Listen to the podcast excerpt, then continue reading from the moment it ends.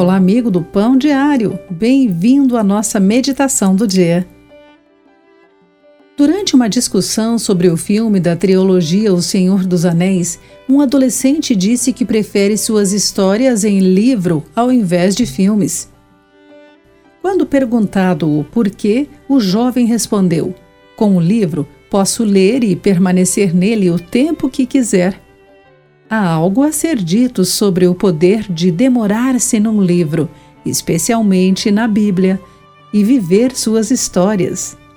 Muitas vezes, Hebreus 11 é chamado de o capítulo de fé da Bíblia, que menciona 19 pessoas pelo nome. Cada uma delas percorreu um caminho de dificuldade e dúvida, mas escolheu obedecer a Deus. Todos estes morreram na fé sem ter obtido as promessas, vendo-as, porém, de longe e saudando-as e confessando que eram estrangeiros e peregrinos sobre a terra. É fácil nos apressarmos em nossa leitura da Bíblia sem refletir sobre as pessoas e acontecimentos no texto.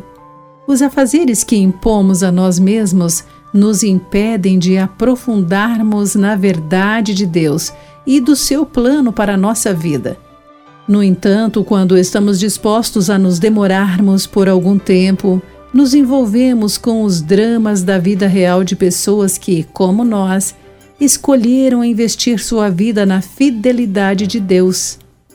Quando abrimos a palavra de Deus, é bom nos lembrarmos que podemos permanecer nela o tempo que quisermos. Querido amigo, Permaneça na palavra de Deus e você encontrará histórias de fé. Pense sobre isso. Aqui foi Clarice Fogaça com mais uma meditação Pão Diário.